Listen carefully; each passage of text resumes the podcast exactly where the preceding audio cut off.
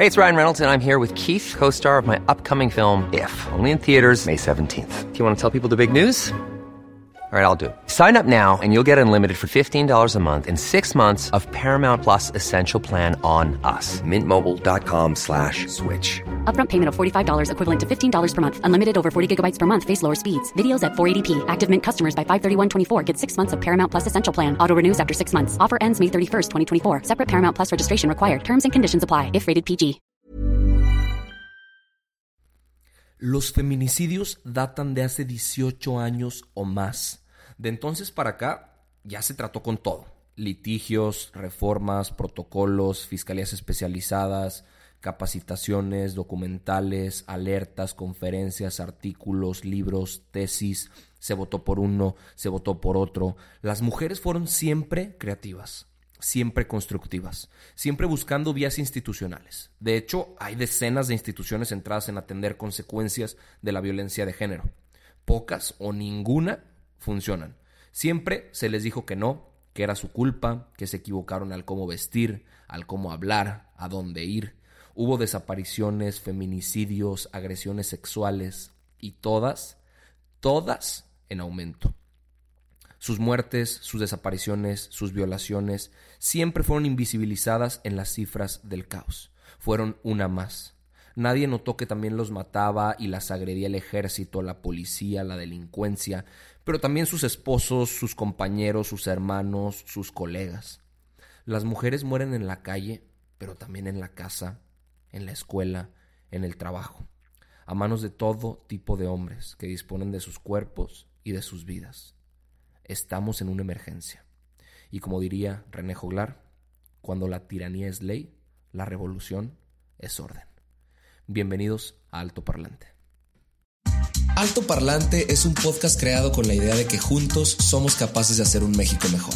Pero para eso tenemos que entender qué está pasando, porque la información es poder, pero la información, si la entendemos, nos lleva al siguiente nivel. Así que espero que lo disfrutes, pero sobre todo que te sirva para darte cuenta del verdadero poder que tienes en las manos.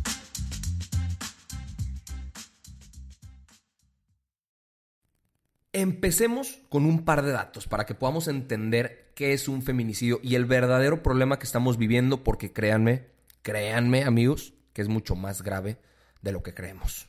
El artículo 235 del Código Penal, eh, pues estipula que hay siete casos en los que se puede considerar que es un feminicidio, siete causales. La norma dice que si alguna de estas siete se cumplen, eh, en caso de ser un homicidio, entonces se considera un feminicidio. Es decir, con la presencia de una sola se considera un feminicidio. Se las voy a explicar muy rápido.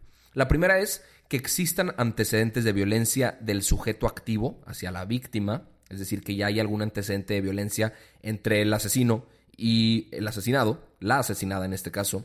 Número dos, que existan amenazas del sujeto activo en contra de la víctima, es decir, que hay alguna prueba de alguna amenaza por mensaje, por llamada, por nota, eh, a través de alguien, etcétera, en contra de la víctima. Número tres, que haya sido incomunicada previo a su muerte, cualquiera que sea el tiempo, es decir, que haya sido secuestrada en algún punto y que después la hayan encontrado muerta.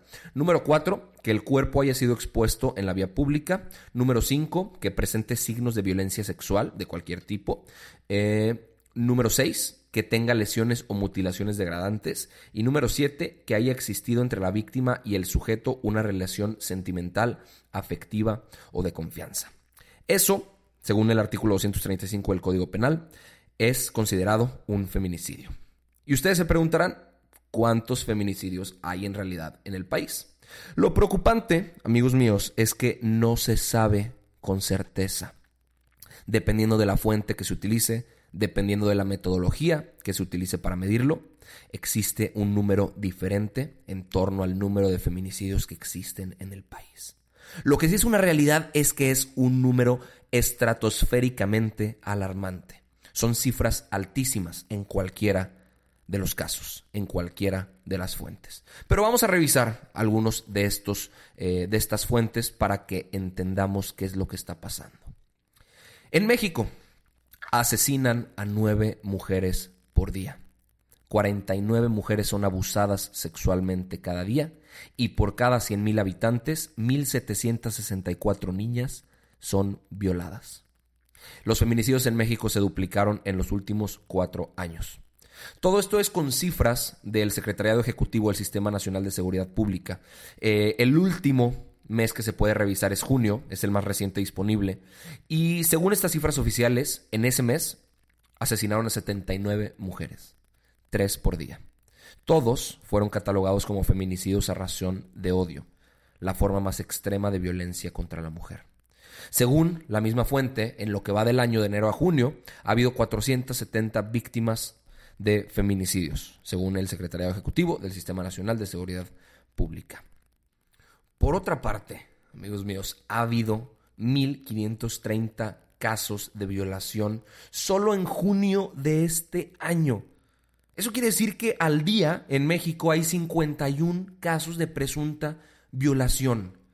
Y en estos delitos, lo más grave es que no se conocen las víctimas, sino las carpetas de investigación iniciadas. O sea que hay un margen altísimo de cifras negras. Es decir, que ni siquiera se denuncian, porque la mayoría de las veces, lamentablemente, en los casos de violación sucede en el seno familiar.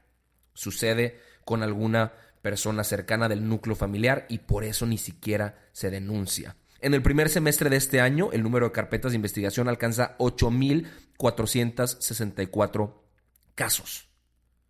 De esos, el 50% ni siquiera son llevados a la justicia y el 90% de los casos, igual que en los feminicidios, quedan impunes. Hay algo que se llama el Observatorio Ciudadano Nacional del Feminicidio, que por una parte es manejado por ONU, mujeres, y revelaron que se tarda aproximadamente seis años en promedio para resolver un tema de feminicidio. Seis pinches años seis años para que una familia sepa qué pasó con su hija, con su madre, con su prima, con su amiga, y que se pueda hacer justicia sobre el tema. Recordemos que solo sucede eso en el 10% de los casos. En el 90% restante ni siquiera se resuelve. Por esto se sale a marchar. Por esto existe un movimiento tan fuerte para devolverle a las mujeres los derechos que les fueron arrebatados y que sin duda alguna se merecen. Creo yo que el día en el que los hombres vivamos con paranoia y miedo, en el día en el que nos sigan en la calle, que nos acosen constantemente, que nos toquen sin nuestro consentimiento, el día que los hombres hagamos una manifestación correcta, minimicen nuestra voz, denigren nuestros derechos, entonces ese día entenderemos. Y pues sí, definitivamente se habló mucho sobre el vandalismo que hubo en contra de monumentos históricos, de las calles, de vidrios rotos, etc. Eh, y pues sí causó molestia. Y leí un tuit que me hizo muchísimo sentido, que decía, disculpa las molestias que esto te ocasiona, pero nos están matando. Y concuerdo perfectamente. No digo que esté bien rayar paredes, pero entiendo perfectamente por qué se llegó ahí.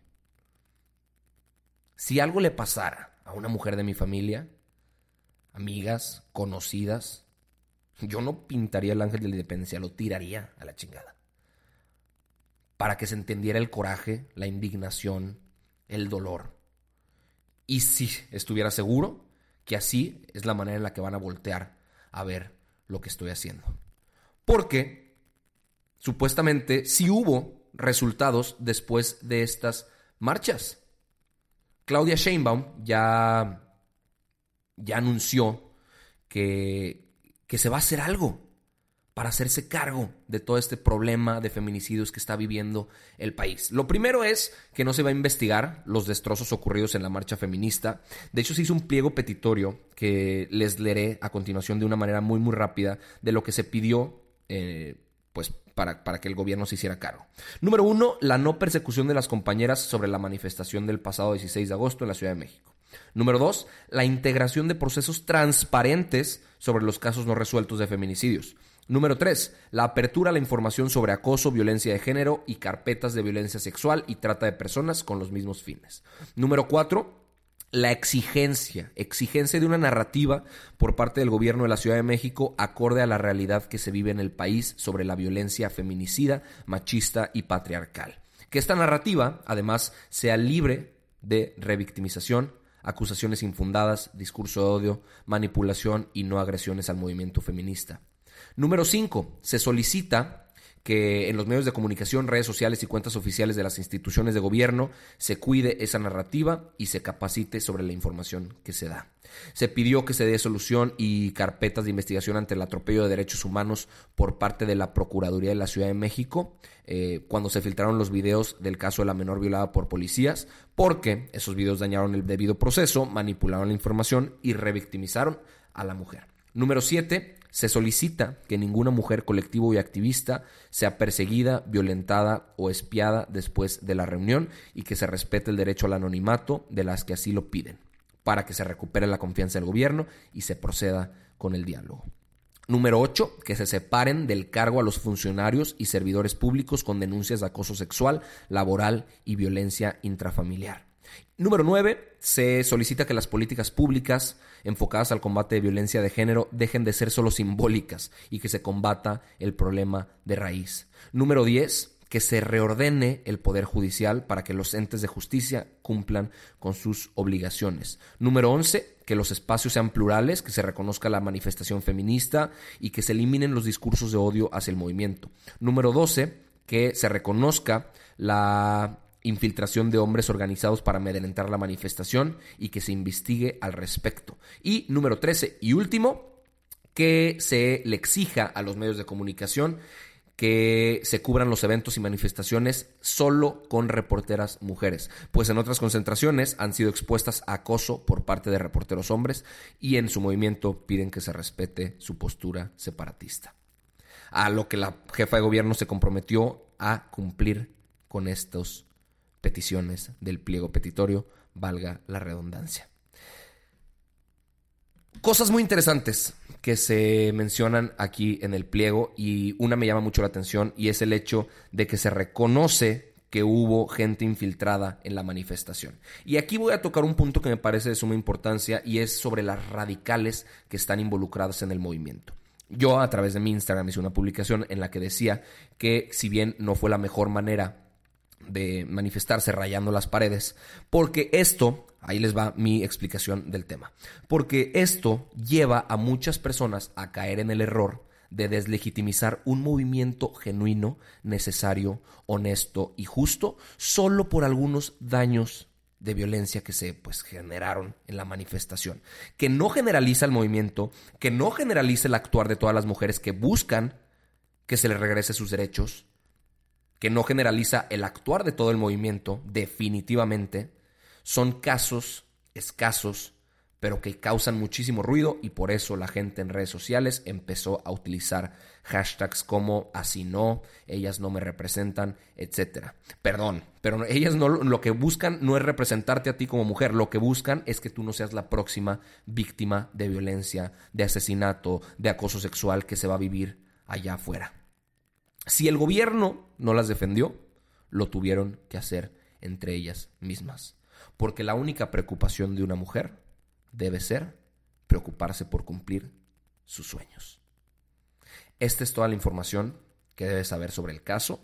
Definitivamente repruebo a las personas que se preocuparon más por un monumento que por todo esto que está pasando. Es hipócrita defender más los monumentos que la libertad, que la justicia o los símbolos históricos que estos representan. Definitivamente repruebo esas conductas y aplaudo el movimiento feminista bien llevado, bien consensuado, bien organizado, que puede lograr ser escuchado y que las mujeres realmente progresen en la búsqueda de los derechos que nunca debieron haber sido arrebatados y que siempre merecen y siempre merecerán. Muchas gracias por haber este escuchado este episodio de Alto Parlante y nos vemos el jueves con más información. ¿No se merece tu familia lo mejor? Entonces, ¿por qué no los mejores huevos? Ahora, Egglands Best están disponibles en deliciosas opciones. Huevos clásicos, de gallina libre de jaula y orgánicos de Egglands, que ofrecen un sabor más delicioso y fresco de granja que le encantará a tu familia. En comparación con los huevos ordinarios, Egglands Best contiene la mejor nutrición como 6 veces más vitamina D, 10 veces más vitamina E y el doble de omega 3 y B12. Solo Egglands Best. Mejor sabor, mejor nutrición, mejores huevos. Visita egglandsbest.com para más información.